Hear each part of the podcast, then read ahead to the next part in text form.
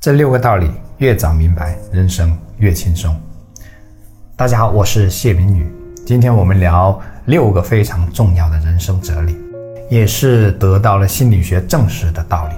三十岁之后，最迟到中年就要明白，否则会越活越累，而且越早明白越好。中年后面总跟着危机两个字，心理学研究也发现，确实很大一部分人存在中年危机。无论是经济上的还是精神上的危机，今天分享的六个方面涉及子女、婚姻、事业、爱好、朋友、健康。先说明一下啊，我还不到中年，我希望我的中年危机有这些认知为基础，可以来的没有那么猛烈。来喝杯茶，我们像个老朋友一样，好好闲聊闲聊。先来说婚姻，也就是夫妻关系。一个家庭里最重要的，并不是纵向的关系，比如不是亲子关系，也不是你与父母的关系，而是横向的夫妻关系。正如国内知名心理学家曾奇峰形容的那样，夫妻关系是家庭的定海神针。这在我们传统文化当中是不被接受的，但心理学研究已经发现，夫妻关系良好的家庭，整个家庭都会相对和谐美满。人生也更容易幸福，子女长大之后也能更好的处理亲密关系。相反，夫妻关系不好会滋生各种其他关系问题。每个人都应该明白一个道理：这辈子陪自己走得最远的正是自己的爱人，因为无论是子女还是父母，都是走向分离的，唯有夫妻才能相携走过最长的一段。人生路，但在现实中，夫妻关系似乎是最容易被忽视的，因为它最容易被当成理所当然。结婚后便有了孩子，有了孩子之后呢，生活的重心就基本转到了孩子的身上。孩子长大之后，父母也上了一定的年纪，这时父母如果无病无痛，那还好。要是有什么疾患，就更容易忽视夫妻关系的增进，再加上事业的压力，更是没精力对婚姻进行所谓的经营。可如果你用心观察生活，你或许就能发现，无论经历多少艰难困苦，无论孩子和父母如何与你渐行渐远，都有一个人始终坚守在自己的位置上，陪伴着你，支持着你，或者等待着你。当曾经的郎才女貌变成了两鬓斑白，当曾经的海誓山盟变成了遥远的回忆，当你终于停下来凝视那张早已被你习以为常的脸，你是否已经看见时间在他脸上刻下的痕迹？你是否会突然恍然大悟，并感恩对方和你的同舟共济，并告诉他，好在。还有你，百年修得同船渡，千年修得共枕眠。千年的缘分，当初的浓烈，是否被生活消磨的只剩下平淡无奇？你是不是会突然明白美国著名作家麦卡勒斯的那句话：原来爱情是发生在两个人之间的一种共同的经验？你是不是会幡然醒悟？原来曾经互不相识的两个人，早已成为了密不可分的亲人。经营好夫妻关系，中年压力就会小很多，因为你能感到有人分担。而经营最重要的一点就是，充分的、深入的沟通，不要把对方所做的都当成理所当然，不要忽视了对方身上的优点。接着来说事业。这可能是中年危机最大的因素。孔子说：“四十不惑”，被称为圣人的孔夫子到四十才不惑，何况我们这些修为和学问远没有孔子那么高的俗人呢？所以，四十不惑是少部分人的专属。有些人可能一辈子都处于迷惑当中，找不到方向，不知道人生的意义。中年不能再像年轻时那样。朝三暮四，不能再像从前那样东一榔头西一棒子。这时候应该检验自己的方向是否正确，并弄清楚三个问题：一是自己喜欢做什么，二是自己擅长做什么，三是能不能将前面两者结合并创造价值。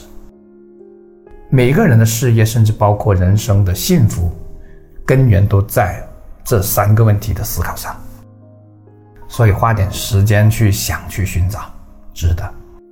中年虽然面临着危机的压力，但也是翻盘的机会，因为过大的压力说明要做出调整和改变。无数人都在对痛苦的思考之后，走出了自己的路。所以痛苦、烦恼、压力，不是一无是处的，他们提醒着我们是时候做些什么调整了。你可以选择活在无可奈何、悲观厌世当中，也可以相信无可奈何花落去，似曾相识燕归来。你不要只看到凋谢的花，而看不到归来的燕子，否则你可能会活得很累。曹操说：“老骥伏枥，志在千里；烈士暮年，壮心不已。”何况你还不是暮年呢？古代的如刘备、诸葛亮、刘邦，哪个不是中年才发家的呢？还有八十多岁辅佐周武王打江山的姜太公呢？现代的如马云、刘强东、钟庆后、史玉柱、俞敏洪等等等等，哪个不是中年才真正发迹的呢？为什么他们可以？我相信这是因为他们从未蹉跎岁月，虚度光阴。并始终相信有个更大的未来等着自己。虽然他们曾经可能并不知道这个所谓的更大的未来具体是怎样的，但他们一直为这样的一个未来准备着。他们敢想、敢做、敢追求。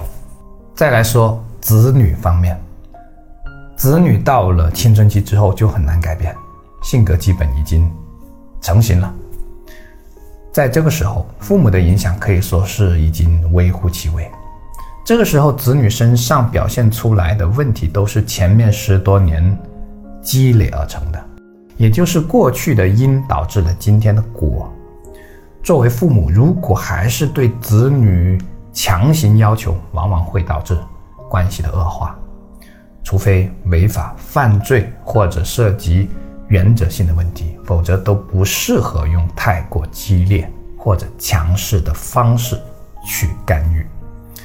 要让子女学会为自己的选择负责任，你要告诉他你需要为自己的人生负怎样的责任，而且要郑重其事的告诉他。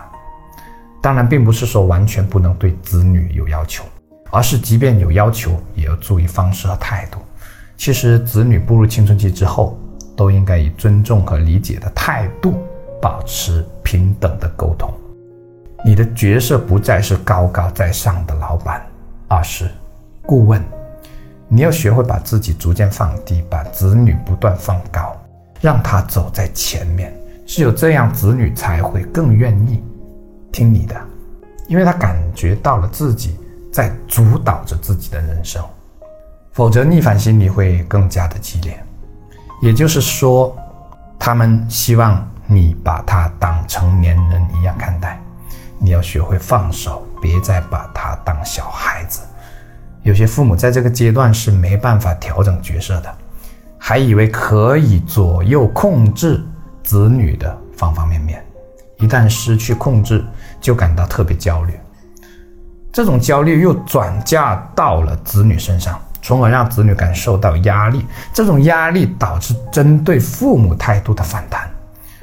如果你的孩子还小，那恭喜你，因为这表示你还可以在因上下功夫去增进亲子间的情感交流，这是你们以后关系的基础。没有这个基础，日后就得花更大的力气去修复。一定要记住，情感教育。比道理教育要重要的多。再来说爱好，一个人的生活过得是不是滋润，关键点就在于兴趣爱好的培养上。一个人有自己的兴趣爱好，在一定程度上也能缓解压力，要不然会容易空虚。当中年压力遇上空虚，那就更加雪上加霜了。兴趣爱好一定要是正面积极的、有益身心的，比如听音乐、阅读、写作、运动、钓鱼、旅行，嗯，下棋、养鱼、养鸟、养绿植等等，这些都是有助于提升幸福感的爱好，都值得安排一点时间去做。在这里不得不提到一个很有害但很普遍的消遣活动——过度玩手机。我认为玩手机是要特别控制的，要不然手机只能带来更大的空虚，甚至罪恶感。严格来说，玩手机不算是什么兴趣爱好，它能带给人是正向还是负向的影响，得看你用它来做什么，及花了多少时间在上面。反正我个人感觉，让我刷三四个小时的手机，我会感到很难受。无论是玩游戏还是刷视频，都是。这或许也是导致现代人压力增加的一个原因。人们急需用手机来缓解一下焦虑的情绪和压力，可又因为过度使用手机而带来更大的焦虑和空虚。